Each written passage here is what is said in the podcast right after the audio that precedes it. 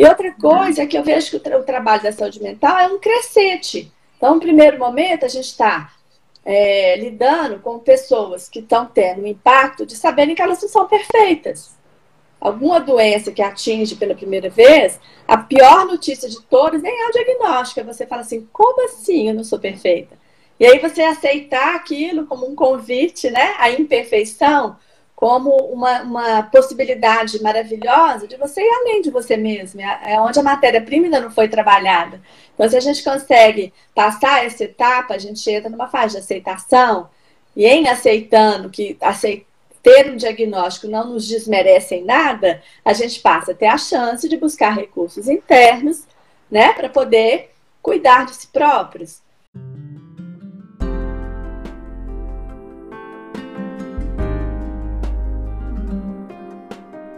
Oi, gente. Esse é mais um episódio do Segunda às 11, esse espaço que comigo, Daniel Gabarra, você tem a oportunidade de conhecer e aprofundar um pouco mais como a psicologia te auxilia na tua qualidade de vida.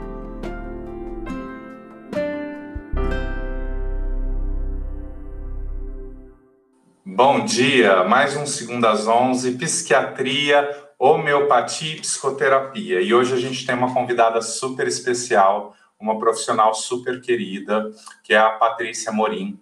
E eu vou trazer ela para ela se apresentar, contar um pouco dessa história, de como ela sai é, ou passa pela psiquiatria, incorpora a psiquiatria, a homeopatia e agora também a antroposofia que ela está estudando, né? Já tô, já tô provocando, abrindo ainda mais aí o cenário, mas vamos nessa. Muito bem. Então, primeiro eu quero te agradecer, né, a consideração, o tipo de amizade que a gente tem e esse convite de poder estar aqui contando um pouco do meu trabalho, de como que eu comecei de uma forma bem concreta na faculdade de medicina e como que a vida foi me levando, me oferecendo oportunidades e eu fui me aprofundando, assim, criando outras ferramentas que me apoiem né, nesse trabalho que essencialmente é de saúde mental. Eu que te agradeço a presença, porque, assim, poder contar com profissionais tão bem gabaritadas é essencial aqui para o programa. Muito bem. Então, é, desde pequena me chamava a atenção o tanto de possibilidades que o ser humano tem para lidar com as coisas e quão pouco eles utilizavam, né? Eles, os adultos, né? Que eu via por aí. E desde uhum. pequena eu ficava assim prestando atenção, né? Meio inconformada isso me levou à faculdade de medicina e durante o curso eu tentei botar de lado essa minha é, intuição, que eu já, ia, eu já ia ser psiquiatra, mas eu tentei colocar isso de lado. E no final da experiência eu tinha um problema imenso, porque eu tinha me apaixonado por um monte de outras áreas, porque essencialmente eu gosto de conviver e cuidar das pessoas. Mas aí eu entendi uhum. que a psiquiatria, que era o meu caminho, e aí, Belo Horizonte oferece um monte de residências, né, lugares adequados, renomados, mas eu escolhi pelo caminho mais concreto, que é, foi a residência no Hospital das Clínicas, que é essencialmente um lugar é, dentro né, dos muros da UFMG, mas era onde eu aprendi que eu teria mais sedimento de me comprometer com a psiquiatria enquanto especialidade médica. Quando eu terminei a minha formação em psiquiatria como especialidade médica, aconteceu uma coisa muito incrível, que eu tive a honra de conhecer a, congregação das Irmãs Hospitaleiras do Sagrado Coração de Jesus. Então, aí eu tive a honra de conhecer essa congregação das Irmãs Hospitaleiras do Sagrado Coração de Jesus e fui conhecer um trabalho que elas, elas têm 100 hospitais no mundo todo, dois em São Paulo e um aqui em Divinópolis. E aí eu fui conhecer esse trabalho em São Paulo e me apaixonei, porque aquilo era psiquiatria que eu queria praticar. Com as pessoas num alinhamento, num respeito pelos pacientes. E é uma coisa que me encantou, era aquilo que eu queria para mim. Aí ele, elas uhum. esperaram eu concluir a minha residência e me ofereceram a direção clínica desse hospital em Divinópolis. E aí a vida me falava assim: e aí, bonitona, vai lá fazer o que você acredita. E obviamente eu fui. E aí vesti a camisa e acho que as coisas foram muito bem encaminhadas. Foi muito, muito maravilhoso para mim trabalhar em equipe, ter esse contato tão próximo, né, e tão livre com os pacientes e vi é, muita coisa, muitas, é, muito, foram muitos projetos interessantes. Mas aí eu comecei a ver que o hospital, esse aprisionamento, né, que também é lidar com o aprisionamento das pessoas, eu comecei a ver que os pacientes podiam mais. Me chamou a atenção a limitação que, que a estrutura hospitalar, né, da gente. Mas eu entendi que aquilo tinha um lugar, né, para praticar eletrochoque, é, lidar com, com crise de agressividade. Aí eu fui reparando como que o sistema era por si limitador. E aí. Isso foi início da, do, do, do boom da luta antimanicomial aqui no Brasil. Foi um foi? pouco antes. Quando isso aconteceu, e esse, o hospital lá de Divinópolis foi visitado, a gente já estava com todos os parâmetros organizados e um pouco além. Então, uhum. Uhum. foi um pouco antes, né? E eu queria mais. E aí eu adoeci.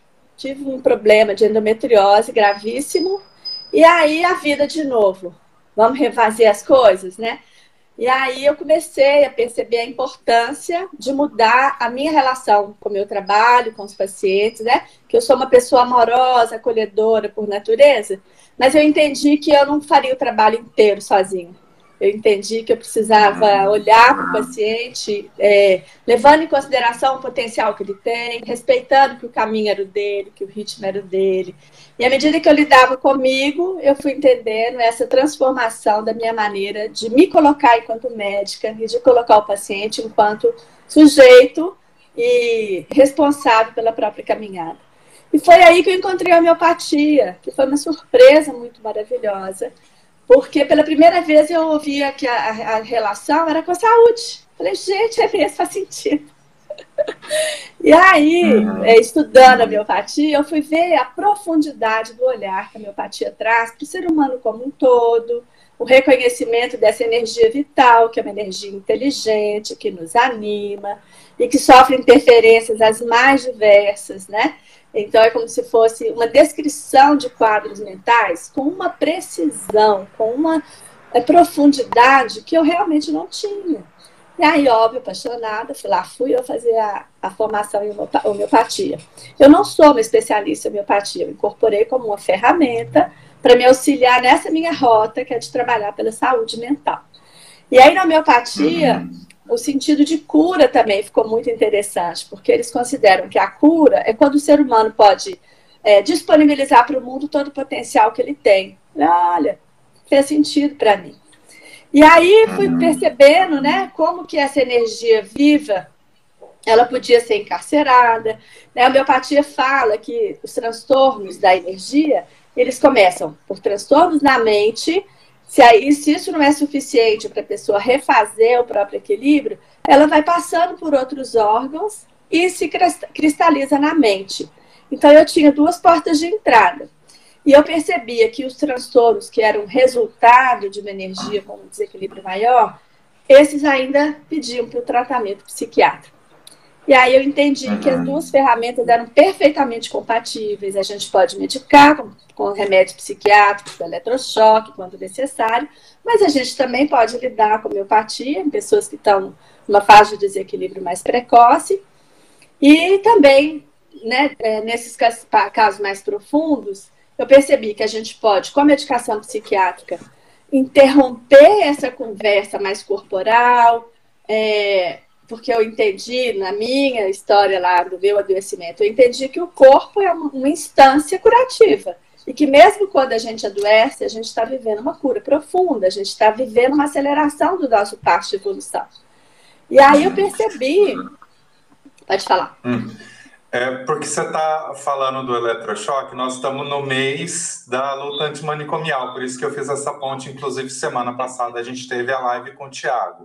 E o uhum. eletrochoque é meio que o vilão, né? E, e, assim, de tudo ele é o menor dos problemas dentro do, da, da antiga prática psiquiátrica, né? Mas eu acho que você queria só te pedir para falar do, de como muda, né? De como era o eletrochoque na década de 70 e como ele é hoje, né? Só é, para as pessoas entenderem, assim, que não que, que, que nesse processo de luta antimanicomial, também, mesmo essa ferramenta que já foi muito mal utilizada, até por porque o conhecimento era muito parco, né, na época, hoje ele é utilizado de uma forma muito mais precisa, muito mais humanizada e em casos muito mais direcionados, né? Claro. E assim, confesso que eu mesma, quando saí da residência de psiquiatria, eu também tinha uma certa reserva com o eletrochoque. Foi nessa congregação, né, vendo Jordana Estevam, Marcelo Feijó, Carol Senenreich, lidando com o eletrochoque, esses esses ícones da psiquiatria, foi que me mostraram que a, a, o eletrochoque tem o seu lugar, hoje é feito de uma maneira completamente respeitosa, os aparelhos são sofisticados, são todos os comandos é, eletrônicos, né? E a pessoa recebe uma carga de baixa amperagem que não vai fritar o cérebro de ninguém, né? Mas que pode é, reverter quadros mais graves, mais complexos, onde o paciente tem é, uma, uma, um uso de muitos psicofármacos. Então, repara, hoje o eletrochoque ainda é indicado para casos de risco de suicídio, porque é o tratamento que mais é, rapidamente funciona, apesar de que hoje nós também temos a, a preciosa ketamina, em que se descobriu que, que tem essa possibilidade. É, Mulheres grávidas com problemas psiquiátricos, elas saem muito melhor e muito mais rapidamente, com menos prejuízo ao bebê, porque tomar remédio durante a gravidez é mais complicado do que fazer o eletrochoque. Que às vezes a gente vê a pessoa melhorando com uma aplicação, com duas. Então é uma coisa uhum. segura, uhum. né? É, em casos de idosos que são polimedicados, que têm fragilidades né, em outros órgãos, o eletrochoque é a forma mais eficiente, mais rápida e mais segura. Isso ainda é uma indicação reconhecida mundialmente e que vale a pena a gente abrir o coração. Vai tratar todo mundo com eletrochoque? Nós vamos ainda colocar os pacientes na nau dos loucos e tacar no oceano porque eles estão incomodando? Lógico que não. Então, a perspectiva é de uma melhora mais rápida, em que a gente não tem tempo, né? Todos os medicamentos psiquiátricos, eles demoram tempo, porque na tentativa de, da gente sozinho conseguir lidar com o desequilíbrio, a gente cria um monte de receptores que precisam ser reabsorvidos depois do uso da medicação. Então, tem um período de latência entre o início do tratamento e o início da resposta. E para complicar, no início do tratamento, as pessoas têm mais efeitos colaterais do que respostas favoráveis. Então, é uma coisa complexa. Mas se a gente souber a hora certa e a, a fazer um acompanhamento rigoroso, é uma técnica maravilhosa, né? De muito respeito ao paciente. Não sei se eu respondi o que você estava perguntando. Sim, sim, que é, é, exatamente isso. Como isso muda e como o olhar é muito mais específico, né? Para é. as pessoas não, não assustarem só porque é eletrochoque. Mas é. a, o, o, próprio eletrochoque também foi humanizado nesse processo. Foi super humanizado. E hoje é super estudado, não há nenhuma lesão cerebral por causa disso. Ninguém vai perder habilidades. Efeito colateral é o quê? No dia da aplicação, a pessoa fica mais sonolenta, às vezes um pouco de dor de cabeça, perfeitamente responsiva, um analgésico comum. E às vezes as pessoas desenvolvem um déficit de memória, que é temporário, a pessoa recupera né, toda a capacidade de, de acessar esse arquivo, essa, essa reserva cultural que ela desenvolveu ao longo do tempo.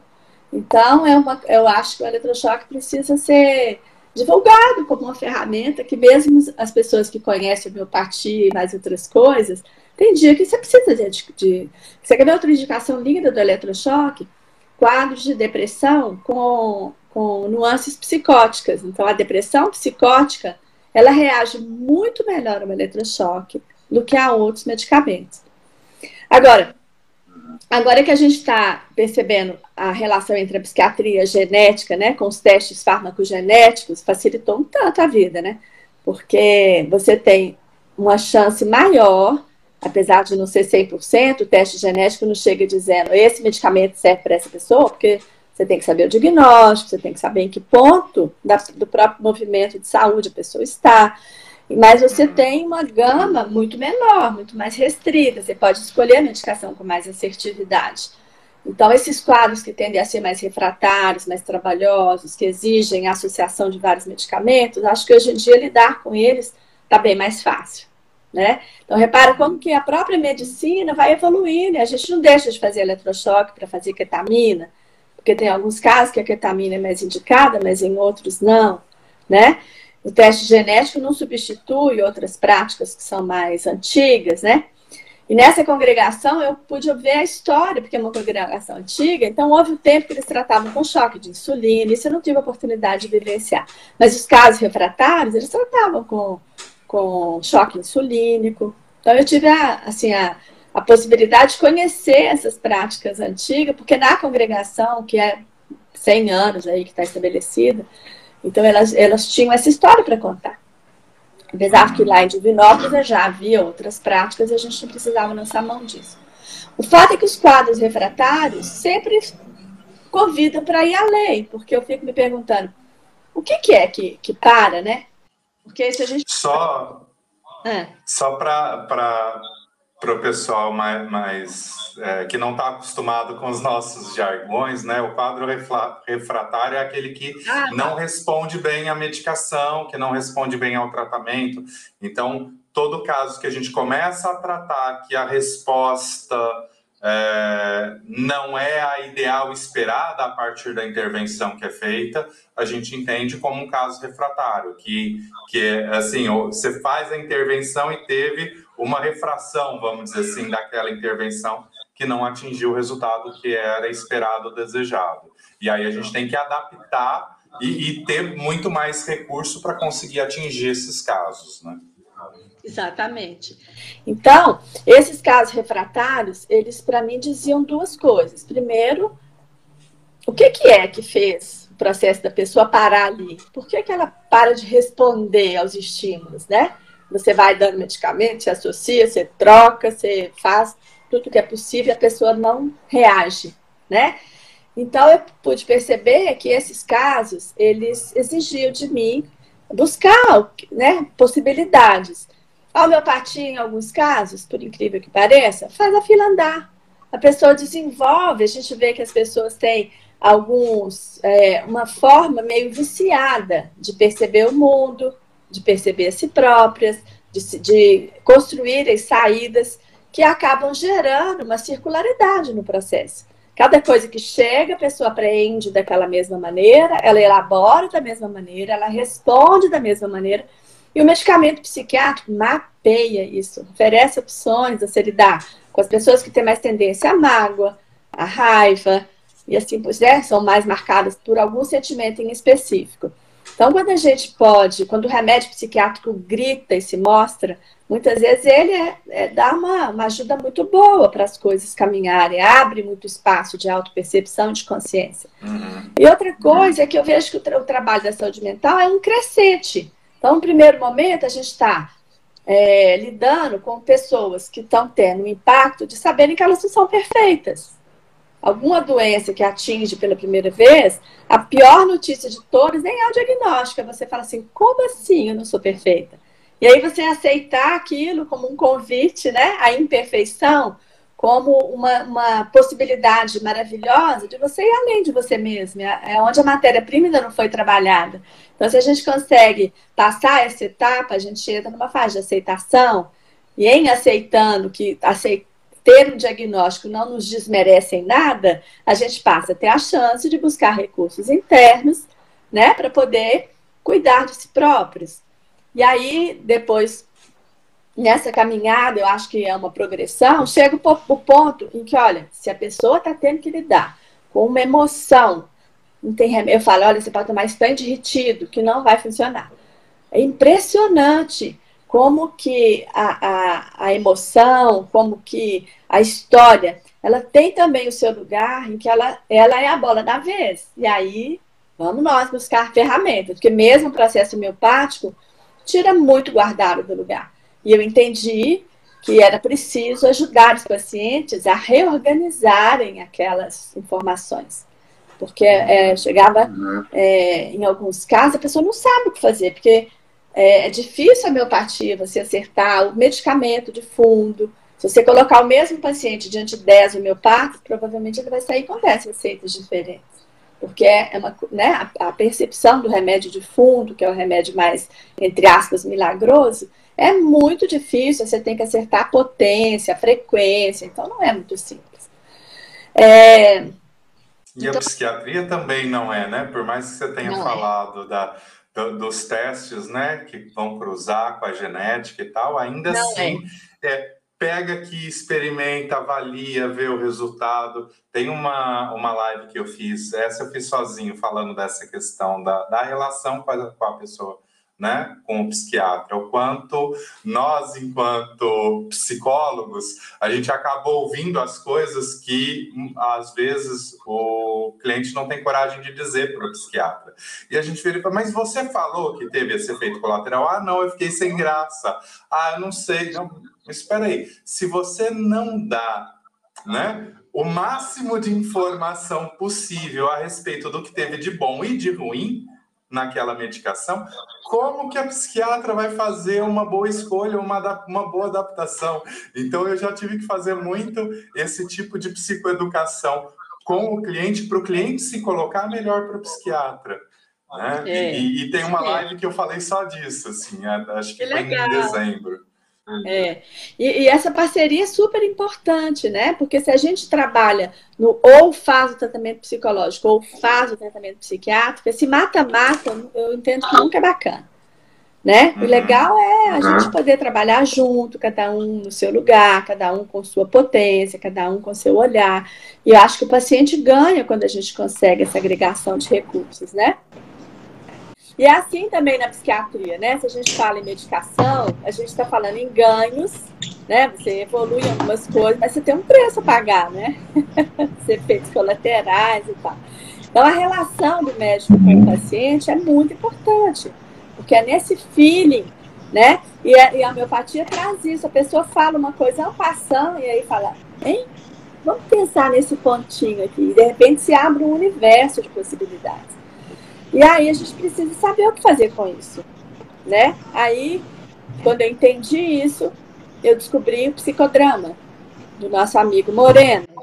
E aí eu também me encantei, porque o que o Moreno trazia fazia muito sentido com o que eu já tinha percebido e com o que eu estava buscando para a saúde mental. Então, assim, a homeopatia lida com a individualidade, ela busca não conhecer os sintomas que compõem o diagnóstico, né? Isso também, o psiquiatra também precisa ter uma, uma visão clara do diagnóstico que está ali. Só que ele lida com a, a, a, a, construção do diagnóstico a partir do nível energético. Então, existem várias etapas até que o corpo, de fato, seja atingido. A gente tem muitas opções. E é nessa é, reação individual que dá sintomas raros, estranhos e peculiares a cada pessoa, é aí que a gente tem a oportunidade de ver não o desequilíbrio, mas a, a, a, energia vital, né? Que é específica em cada pessoa. É uma energia universal, racional, que busca nos conduzir para a cura, mas que é, é muito sensível, né? Então, quando, você chega, quando eu cheguei no psicodrama, os referenciais já eram outros, mas eram complementares. Então, aí você vai ver a formação de papéis. Nossa, eu amo aquela história da formação dos papéis. E como que isso agrega na psiquiatria, não é? Então, por exemplo, um transtorno do pânico. Claramente eu vejo um papel interno. Deixa eu explicar primeiro o que é papel. Então, o psicodrama fala que a mente humana não é construída, a gente não tem a gente não é uma pessoa. Claro que nós somos uma unidade. Mas assim como é minha blusa, existem vários elementos. E é assim a mente humana. A gente tem vários papéis internos. Então, eu sou psiquiatra, eu sou mãe, eu sou esposa, eu sou dona de casa, eu sou estudante, eu sou filha, eu sou irmã, eu tenho né, um papel social. Então, a, a, a saúde mental no psicodrama é maravilhosa, porque a gente tem que dar conta de conhecer e harmonizar os, os nossos imensos papéis numa mesma direção. Nós precisamos trabalhar que a gente tenha uma cooperação interna entre os nossos papéis. Então, é uma coisa que me ampliou muito meu olhar de psiquiatra. Porque muitas vezes a desorganização que o paciente vai queixar é fruto de um papel interno que desabrochou, que resolveu dar as caras, que está pedindo por reconhecimento, cuidado e direcionamento, né? Uma orquestra sinfônica que toca Ravel, né? Os instrumentos não tocam trocar todos ao mesmo tempo, é um de cada vez, e é isso que dá uma complexidade, harmoniosa. Então, quando eu ouvi isso no psicodrama, isso fez muito sentido para mim. E aí, muitos dos casos que eu não conseguia ter uma evolução favorável, que a psiquiatria não consegue uma evolução favorável, eu percebi que naquele bolão tinha uma parcela de pessoas que a gente podia explorar por aí o que estava acontecendo. E aí a gente vê lá no psicodrama, outra coisa que me ajudou muito como psiquiatra foi perceber né, que a, a, a meta do psicodrama é que a gente consiga ser espontâneo, criativo, para lidar com os elementos.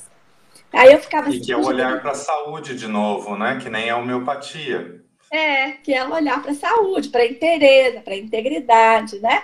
E aí o que, que acontece? Se a gente pretende que uma pessoa que adoeceu com problemas psíquicos, se ela pode construir novos caminhos para ser espontânea e criativa, nós vamos ter que ativar circuitos cerebrais. Que quando a pessoa tem, por exemplo, um quadro depressivo, ela tem o cérebro murcha. Ele diminui de volume, ele diminui de tamanho. A circuitaria cerebral não está funcionando com a agilidade necessária. Então, como que você quer que a pessoa se posicione diferente se o cérebro dela está pelejando para manter o funcionamento básico? Então, não faz sentido para mim. Então, eu vejo que medicar uma pessoa significa ampliar as possibilidades, fazer com que os circuitos cerebrais se tornem disponíveis para ela desenvolver novas atitudes, né? A maneira de perceber, de aprender e de responder aos elementos fica muito viçosa, fica muito vitalizada. Então, de novo, psicodrama não exclui a psiquiatria. Soma, né? É como eu querer fazer. É, não importa o quão bom motorista eu seja, se o carro não estiver funcionando, como que eu vou dirigir? Exatamente, exatamente. Hum. Né? Então é importante. Eu, eu, agreguei também do psicodrama uma coisa que fez muito sentido para mim, porque se você. É, então vamos pensar, um quadro depressivo, a pessoa vai perdendo a vitalidade, ela vai sendo cerceada daquelas coisas que ela fazia antes. Aí tá, aí você inadvertidamente dá um antidepressivo, a pessoa volta a ter força. Para fazer igual então, no, quando eu percebo que mudar o caminho da mente significa né, fazer diferente, fazer de uma forma criativa e espontânea, aquilo também fez muito sentido para mim. Falei, caramba, que sentido faz você restaurar a força da pessoa para ela fazer exatamente o que ela vinha fazendo e que não deu certo? Aí, de novo, né? Você precisa restaurar as sinapses, toda a química cerebral? Precisa. Mas se você tiver um apoio psicológico que a pessoa possa perceber onde é que ela está alimentando doença e onde que ela pode alimentar saúde, é óbvio que isso vai ser. Porque a, o próprio medicamento pode fazer a pessoa melhorar, permanece fazendo as coisas da mesma maneira, ela obviamente vai piorar e vai ficar mais grave, vai ser mais intensa, vai ser mais frequente, que é o padrão desses casos que instigam, porque eles param de responder. Não sei se eu fui clara, foi? Sim, deixa o pessoal, quem tiver com alguma dúvida aí também fique à vontade para colocar. Por favor, gente, me ajudem, porque é tanta coisa, eu sou tão empolgada que se eu atropelar aí, vocês me falem, por favor. Pois é, bem. É, porque assim, para mim a linguagem é mais fácil, né? Então, às vezes, é. a gente precisa desse feedback do público para poder ser um pouco mais preciso. É. Outra coisa que eu achei incrível na, no psicodrama foi essa ideia, né? do, do des, desconstruir coisas, uhum. a estabilizar uhum. uma reconstrução. Então não adianta a gente só tirar as coisas do lugar. A gente também precisa recolocar. Então é igual brincar de Lego. Se aquela forma que você fez não interessa mais, já deu, você já brincou o suficiente, tá bom, então você recupere as peças, desmontando o brinquedo. E você tem as mesmas peças, porque a vida não vai te dar novas peças e você reconstrói alguma coisa que faça mais sentido para você aqui agora. E aí eu me pus a pensar, falei, caramba, então a energia que desconstrói é a agressividade. E quem na sociedade aprende a lidar com, a agressividade? Você liga o jornal, só tem delinquência, só tem mau uso da agressividade. Aí eu fiquei intrigada, falei, até que ponto a, a espontaneidade, a criatividade, essa busca, esse movimento, tem a ver com o bom uso da agressividade. Aí fui atrás de ver que, como é que é essa, esse contato com a agressividade. Será que as pessoas que param de melhorar é porque elas não têm força interna? A agressividade está bloqueada por fantasias, por no momento precoce em que a gente aprende a lidar com a agressividade, a gente está diante de pessoas que a gente ama e depende, e aí isso fica embotado. Muito. Essas perguntas começaram a borbulhar dentro de mim. E eu, nesse mesmo momento, encontro com uma coisa que é o diagnóstico de déficit de atenção no adulto. Uhum. E aí eu me pus a perguntar. Eu não tinha dúvida de que aquilo existia. Um diagnóstico que era feito só para crianças, que a crença era que com o tempo, a, a, da adolescência para frente, aquilo se curava naturalmente, mas aí a gente começou a perceber adultos portadores de déficit de atenção. Então, nós fora toda a discussão se isso é diagnóstico promovido pela indústria farmacêutica, eu não tenho essa dúvida comigo, eu vejo nos pacientes. Engraçado que eu tive um paciente antes de saber desse diagnóstico, ele me contou que ele tinha vários despertadores. Eu falei, hein? Por que você tem muito despertador? Não, porque assim, ó, eu entro para trabalhar e eu me distraio. Então eu tenho um despertador que toca a cada meia hora, eu tenho um monte. Eu vou pondo de meia e meia hora, não tinha celular ainda para programar, né?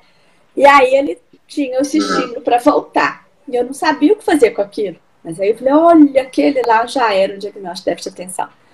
Então, quando eu reparei que o tratamento, então, primeiro, validar o diagnóstico de déficit de atenção, percebeu tanto que esse, essa dificuldade de concentrar e prestar atenção gerava nas crianças não diagnosticadas e não tratadas problemas sérios de baixa estima, de uma visão das crenças negativas que elas faziam sobre elas próprias. Não adianta esforçar, não tem jeito, não tem controle. Eu falo que eu vou prestar atenção quando eu vejo distrair. E o outro que me cobra coisas que eu nem sei o que, que é, não sei o que, que esse povo está fazendo. Sei o que, que essa professora está querendo de mim, não sei o que, que essa mãe está querendo, não sei o que esse povo fica nervoso. Aí deve ter feito algo errado, desculpa, aí pede um monte de desculpa. Então dá uma sensação de inadequação que gera ansiedade e medo, e essa sensação né, de, de desistir, aí alguns vão para o álcool, vão para as drogas, outros começam a aprender que se eles se matarem de esforço, eles conseguem superar as dificuldades, outros aprendem que se eles ficarem com muita raiva, com muito medo, que eles conseguem, eles não sabem que é isso que funciona, mas eu entendi assim, que a pessoa que é muito movida pelo raiva, pelo medo, pelo estresse, pela ansiedade, ela mantém o estímulo cerebral onde não tinha, e elas funcionam melhores, só que elas ficam movidas a uma, uma energia muito ruim. Como se você botasse água dentro do carro e quisessem que o carro andasse plenamente. Não vai andar.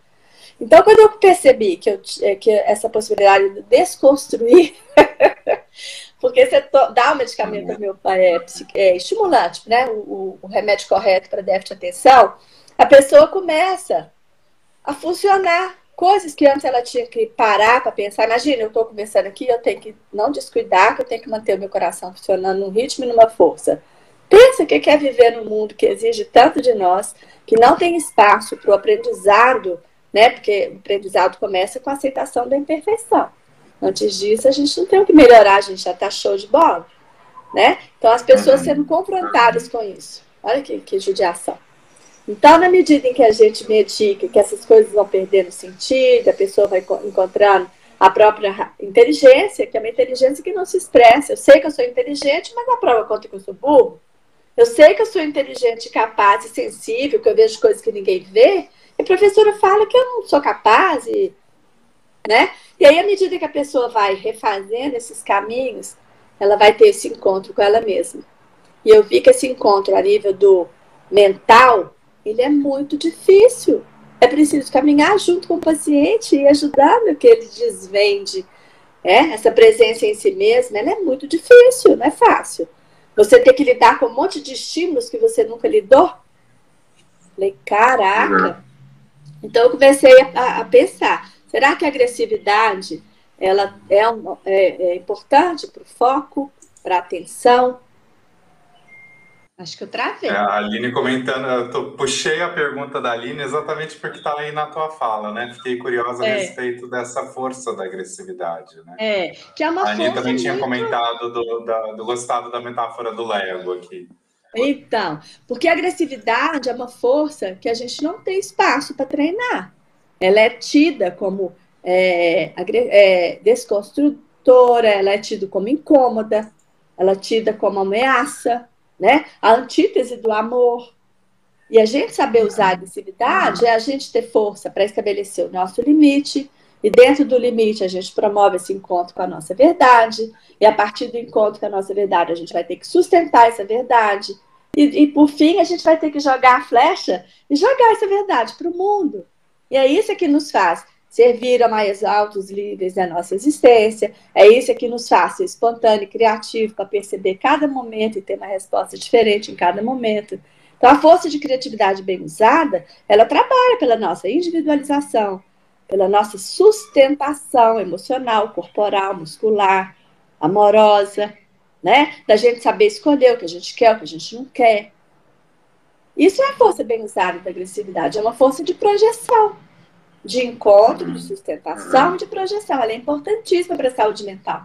E tem um momento em que algumas pessoas a gente vê que isso precisa ser trabalhado, né? Lá, em, quando eu fui estudar esse assunto, eu percebi uma, uma questão corporal, por isso que tem algumas técnicas corporais que eu acho imprescindíveis em alguns momentos. E eu percebi que, assim, olha, quando o bebê, ele. Isso é o. É, esqueci o nome do autor. Mas quando o bebê começa a descobrir o próprio tônus muscular, é a força da agressividade que está ali. E graças a isso eu consigo sustentar meu pescoço, eu consigo olhar, para outras em outras direções. E aí as coisas do mundo começam a me chamar a atenção e eu consigo movimentar para poder ir até lá. Mas uma hora ou outra minha, minha mão bate na mão da mãe, no, no, rosto da mãe ou de quem quer que seja.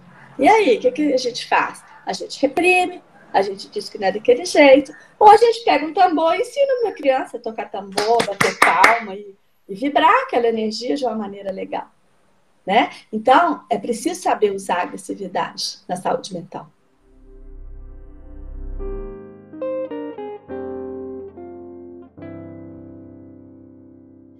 Aí vem uma coisa linda que eu também percebi, que é assim, tem pessoas que estão ali só diante do medo e elas desenvolvem algumas patologias.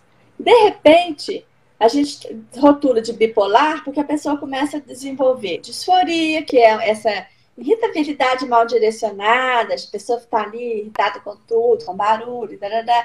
E aí eu percebi, falei, gente, a pessoa para sair de um lugar e, encontrar outro lugar, ela precisa estar tá dentro de uma polaridade. A vida é polar, a gente não tem só noite ou só dia.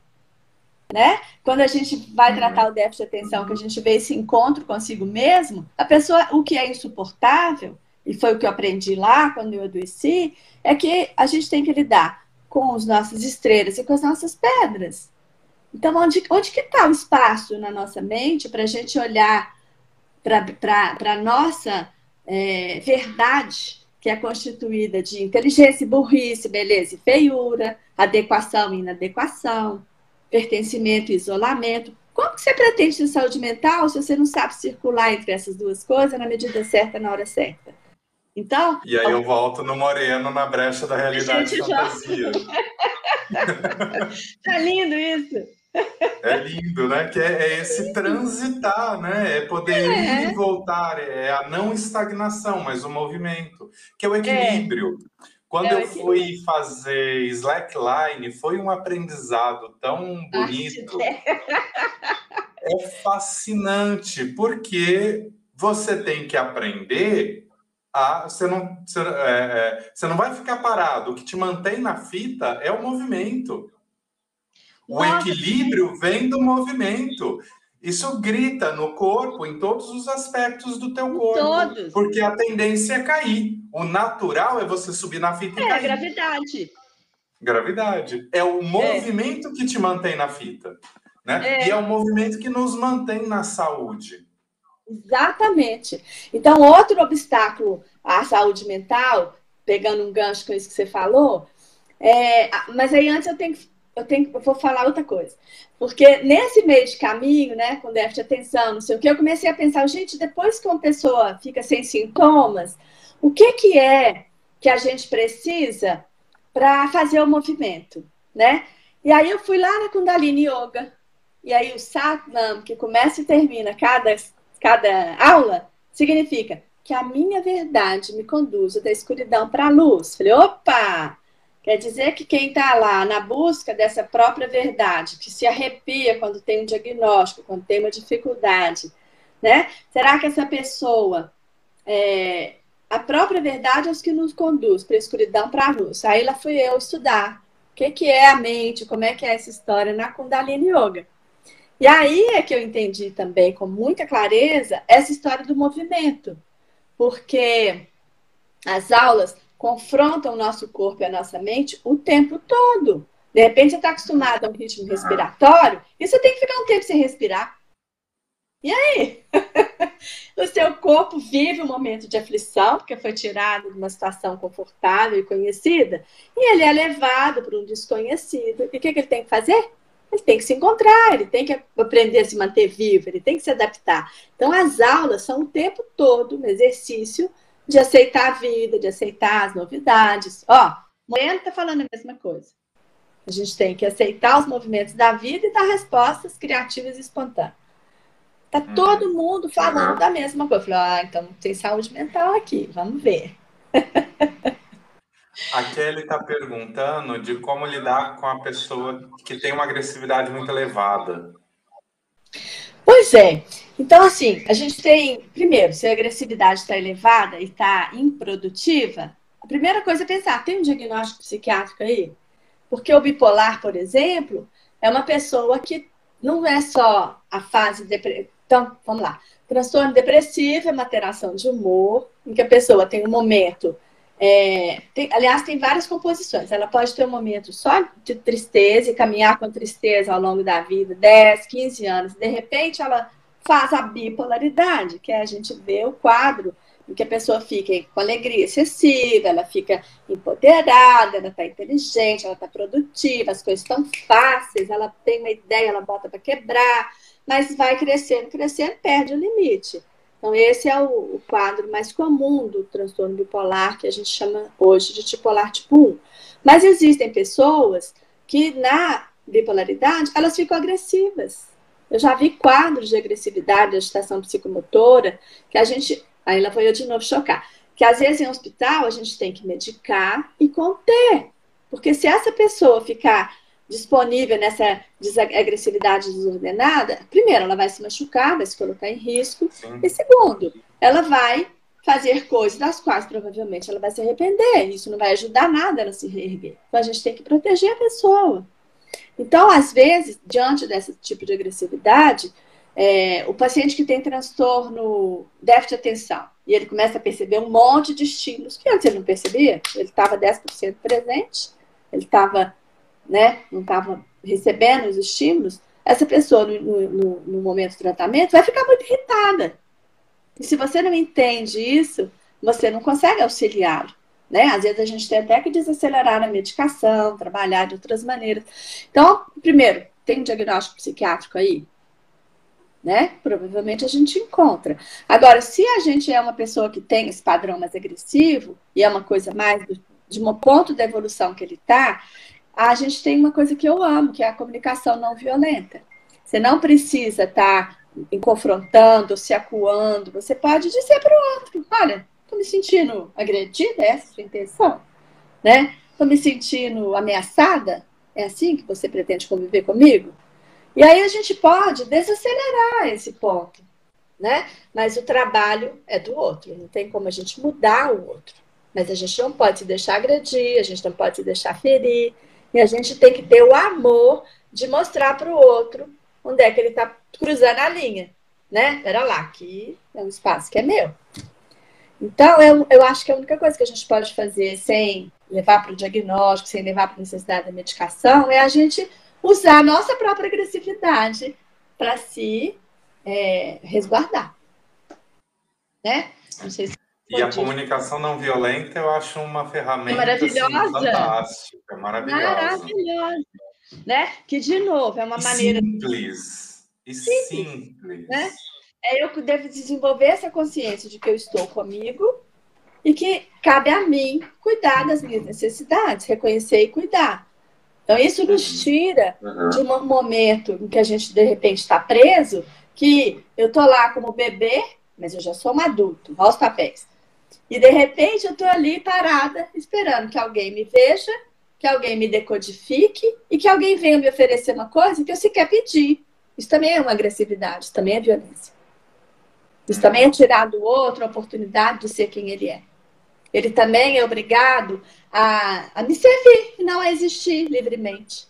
Aí entram outras coisas que eu também tive a oportunidade de conhecer. Gente, vamos lá. É... Nós estamos falando que os sentimentos vão gerando movimento. E aí, depois, eu conheci uma coisa que mudou a minha vida, que foi o exercício espiritual de Santo Inácio de Loyola. E aí tem hora que eu mesma me pergunto, falei, gente, será que eu estou indo na direção certa? Mas aí, quando essas coisas chegaram na minha vida, eu fui para um congresso, eu vou sempre para o Congresso Brasileiro de Psiquiatria, que eu sinto que essa história do diagnóstico, de você saber, né, essa parte médica, eu me cobro, está em dia com isso. E aí, uhum. eu fui para uma determinada exposição e no caminho eu vi um monte de gente fora da sala, todo mundo com radinho fixado numa televisão. Falei, uai, o que, que é isso? Não era um rapaz falando dos exercícios espirituais de Santo Inácio Loyola e da Kundalini Yoga? Ah. Voltou? É, e é isso, assim, a gente tem tido cada vez mais estudos que falam da importância da espiritualidade, de forma então, geral. Claro! E aí o que, que Santo Inácio ensina? Que a gente deve, com liberdade, a gente deve desenvolver a nossa capacidade de observar o que, que nos toca, que nos organiza, que promove o nosso crescimento, o desabrochar das nossos dons, para que a gente possa ser uma pessoa que faça diferença na vida e que a gente observe também o estímulo que chega até nós, que nos desorganiza, que nos desvitaliza, que nos deixa é, fora do circuito, que a gente chama isso de desolação. Então, olha como que a, a mente ela, ela é, é, tecida a muitos fios, não dá para tecer com um fio só.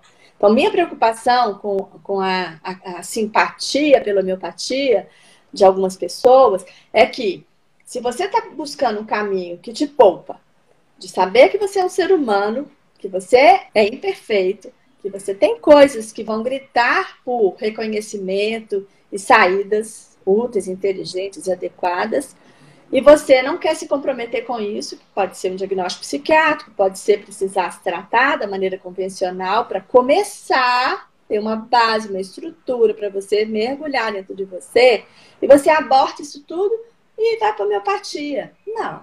A homeopatia não merece ser tratada dessa maneira e nós não merecemos. Né? Então, tudo tem o seu devido lugar. O que a homeopatia faz, a psiquiatria não faz, o remédio psiquiátrico não faz. O que a terapia faz, complementa de uma maneira grandiosa. Então, tudo quanto é estudo hoje em dia fala: quem só usa remédio ou quem só faz terapia vai evoluir menos. Evoluir, que a gente chama, é progredir, né? De melhorar, de ter saúde mental. Do que quem consegue harmonizar as duas. Então, eu tenho um cérebro que não está me apoiando, alguma coisa aconteceu, que o Tico não está conversando direito com o Teco, a gente consegue usar uma medicação, uma técnica médica convencional que restaura, e você tem força interna e estrutura interna suficiente para você ir se conhecer.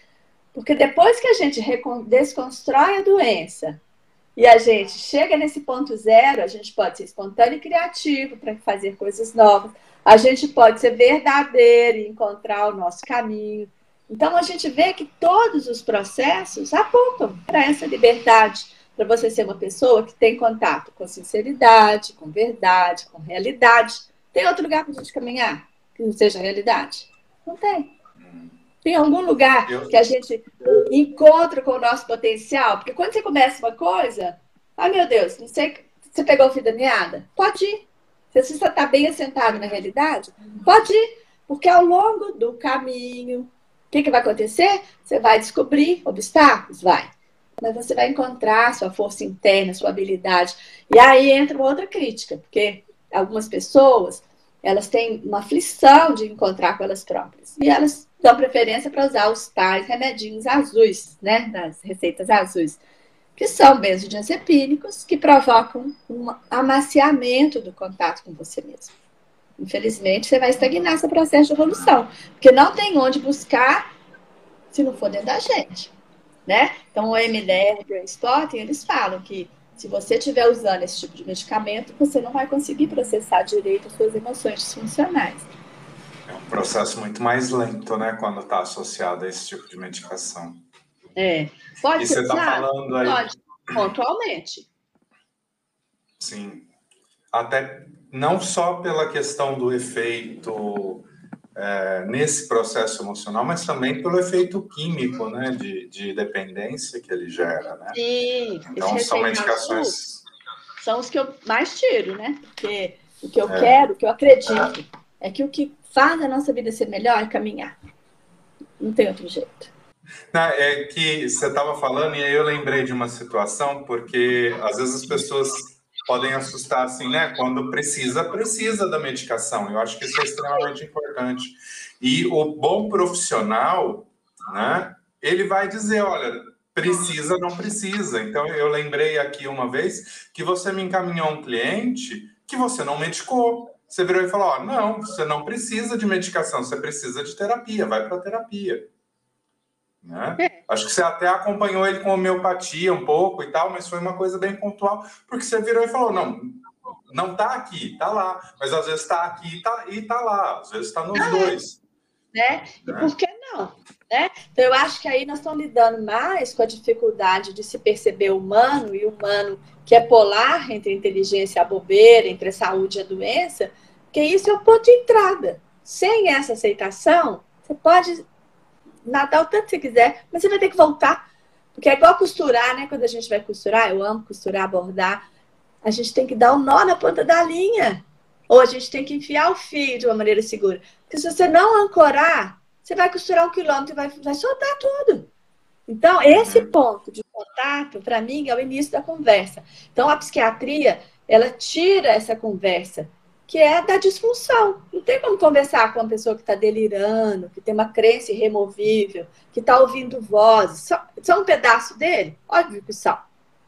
Né? Quando as coisas estão tão insuportáveis aqui, a gente projeta aquilo fora. Né? Uhum. Mas até uhum. você retornar para esse nível de inteireza, para você poder fazer o seu processo de evolução acontecer, gente, são muitas etapas e cada uma com a sua importância. É igual fechar um zíper. Se um pituquinho daquele ficar fora, você vai fechar e vai abrir tudo de novo. Então, existe um passo a passo, existe uma lógica. E cada coisa tem o seu lugar.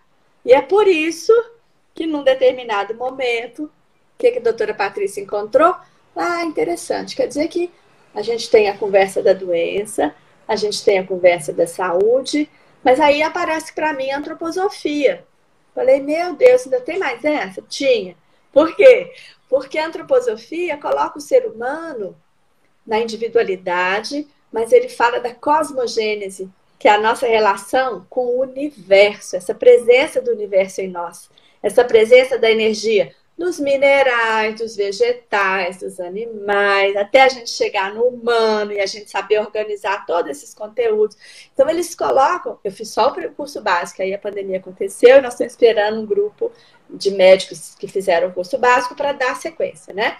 Mas já deu para perceber que vai acrescentar imensamente. Porque, por exemplo, eles têm uma, uma teoria de que existem etapas em que a gente começa a nossa caminhada, a gente chega no contato máximo com a nossa essência e depois a gente vai começando a dar frutos disso, a gente começa a viver o momento de retornar, a gente começa a, a desvitalizar, porque a gente vai jogando isso fora, né? A gente vai levando para fora. E aí eu fico vendo, né, quantos elementos, quando eles falam, por exemplo, da biografia, é belíssimo. A gente vê que no meio da tranqueira tem uma coisa maior que está nos conduzindo. Existem etapas, e cada etapa a gente tem desafios, crises emocionais, é, corporais, e que se a gente vivencia aquilo, se a gente se dispõe, a gente vai para frente mais inteiro. E assim, a, o chamado da consciência é muito forte. E não tem remédio nenhum que possa interferir nisso e impedir isso. Mas, se a gente puder ser delicado nessa interlocução com o outro, se a gente puder estar diante do outro, porque eu estudo tanto de negócio, mas quando eu estou na frente do outro, eu não sou nada além de um ser humano, eu não quero saber de nada do que eu sei. Eu quero estar ali, sentir aquela pessoa, entrar nessa sintonia com o outro e perceber as coisas do outro sem interferir, sem interpretar. Isso é um outro momento. Né? Então, naquele primeiro momento, é incrível, porque às vezes uma coisinha que brilha, uma palavra que brilha, vai ali para você ver o universo de coisas que acontecem. E esses elementos. E essa presença, né? essa entrega é terapêutica é o, que, é o que promove, é o que é o que promove a psicoterapia, é o que vai promover esse encontro profundo que vai te ajudar a, a trazer a medicação correta, seja psiquiátrica, seja homeopata. E aí, é. para a gente poder fechar, que a gente já passou da hora, mas eu acho que. eu não queria fechar essa live sem essa provocação. Respondendo a Fernanda, que perguntou se vai ficar gravada, fica gravado no YouTube, fica gravado no IGTV. Né? É, mas para a gente poder fechar, uh, que tipo de. Eu não gosto da palavra dica, mas que tipo de orientação você daria para as pessoas no sentido delas se perceberem? Porque, assim, é lógico que a hora que elas procuram um profissional, esse profissional tem um olhar um pouco mais amplo e, ó, precisa de medicação, né? Se a pessoa procura um psicólogo, o psicólogo vai saber dizer: ah, esse caso precisa ou não precisa de medicação. Se a pessoa procura um homeopata, o homeopata vai ter essa noção do limite da homeopatia e vai precisar de, de psiquiatria, vai precisar de psicoterapia, e o psiquiatra a mesma coisa, porque nem sempre. Né? Não, não, não é fácil encontrar uma profissional que está aí com, com as três carreiras muito bem desenvolvidas como você. Mas, então, que sugestão ou que orientação você daria para as pessoas no sentido delas olharem para si e perceberem, não, acho, deixa eu começar, tipo, deixa eu buscar ajuda psiquiatra, ou não, não, talvez a, homeopatia e a psicoterapia vão ser suficientes, ou deixa eu ir para a psicoterapia porque isso vai ser o melhor ponto de partida. Então. Desafio, é... né? Pergunta desafiadora. Mais uma live só para falar dela, né? Mas o fato é que eu acredito que cada um de nós tem o um feeling, né? Muda o padrão de sono, muda o padrão alimentar. Algumas emoções começam a pular e, como um óculos, começa a gente começa a ficar viciado de ver a coisa de uma determinada maneira e a gente começa a sofrer. Gente, ninguém foi feito para sofrer. O sofrimento é um sinal de que tem algo ali clamando por organização, por elevação, por reconstrução. Então não tenham medo a mente é um veículo que nos faz presentes no mundo. Não tenham medo, psiquiatra não é bicho, não morde, não é doido. Psiquiatra é uma especialidade médica que está aqui à sua disposição. E se ele consegue conversar com outras áreas, com a psicologia, né, com certeza, não interessa se você vai para o psicólogo, se você vai, vai em algum lugar que você confie. Às vezes é uma massagem, às vezes é o psicólogo, mas a gente vai vendo a finitude daquele trabalho. Se chegar o momento de você precisar de outra, de outra, me distrair aqui, como que falar. Se você precisar e aquela ferramenta ficar pequena, não tenha medo, abra seu coração, porque você vai entender onde que você tem que ir. O que a gente não pode é ficar parado. A gente não pode brincar de ficar inerte que isso é lá do cemitério. A pessoa que está lá está inerte, impassível, indiferente. Nós estamos vivos. A vida conversa com a gente o tempo todo. Vamos acolher aquilo que vem de nós. Se é desconfortável, vamos buscar conforto. Se é confortável, divida com os amigos, divida com as pessoas. Então, resumindo bem a ópera, eu acho que é isso. É a gente perder o medo de encontrar com a pessoa que mais nos ama, que é a gente mesmo. Eu vou ler o comentário da Fernanda aqui, né? Acredito que ela seja tua paciente. Sou muito grata a toda a transformação que a doutor, da doutora Patrícia trouxe para minha vida. É. Obrigada, Fernanda. Fico feliz de poder ter colaborado com você. Você também colaborou comigo, né? Então, nesse lugar. E a gente aprende muito com os nossos. Nesse lugar do né? humano, nós aprende. não temos limites. Cada um cresce dentro do seu caminho exponencialmente. É muita energia, muita habilidade que a gente tem dentro da gente. Então, não aceitem o sofrimento. Busquem saídas, soluções. Entrem por algum lugar que o coração pedir, porque as coisas vão se caminhar. Se tiver que ir para o psiquiatra, vá. Não tenha medo. Não é coisa de doido, né, Daniel? Às vezes a gente dá azar de cair com um profissional que não bate. Não é nem que o profissional é ruim, mas às vezes a gente não bate. Procura outro. Né? É. E aí também você tá ali com um profissional, aconteceu alguma coisa que te incomodou, fala. Porque isso é terapêutico. Com certeza. Né? Olha, tudo que. O tempo já estourou, mas eu vou falar mais isso. Tudo que acontece nessa relação vai ter repercussão. Você vai ser desvendado, não tem jeito. Contato desvenda quem somos. Você vai ver o psiquiatra, você vai ver o terapeuta, porque a gente é, nós somos pessoas. Sim. Né? E você vai ser visto também. E isso é um presente. Não tenham medo de encontrar vocês mesmos. É muito gratificante. E a gente não tem escolha. Não esperem doenças graves para vocês perceberem que alguma coisa dentro de você clama por organização, por possibilidade. Alguém dentro de você que quer fazer parte do seu circuito. Essa blusa não seria assim se faltasse um negocinho desse. Deixa o negocinho vir para o lugar dele, né? Cada coisa tem o seu lugar, cada um tem seu momento. Nós somos todos uma unidade. Nós somos uma humanidade. Gratidão, Patrícia. Muito obrigada por essa presença, por essa fala. Né? Por, Eu por esses, né? Aqui no YouTube também, o pessoal do Instagram não está vendo, mas aqui no YouTube também vários, né? É, Carmen, Aline agradecendo, né? Essas pacientes apaixonadas aí por, por esse trabalho, é. e tantas outras que eu tive a oportunidade de acompanhar e ver o resultado e a transformação e a tua o teu comprometimento com essa saúde, né? De que, ó, peraí, tem muita medicação aí, vamos reduzir, ou ah, você está usando essa medicação há muito tempo, você já trabalhou muita coisa em psicoterapia, vamos ver o que, que dá para melhorar, porque a gente sabe que quando a gente baixa a medicação, as coisas vêm e as coisas vindo, a gente caminha ainda mais longe e isso vira um, ciclo virtuoso, né? É. No primeiro momento, talvez a medicação seja a única estrutura possível para fazer esse movimento de mudança. Mas a gente constrói outras. E aí a gente pode ir conversando com a gente, com a vida, e as coisas podem ir mudando.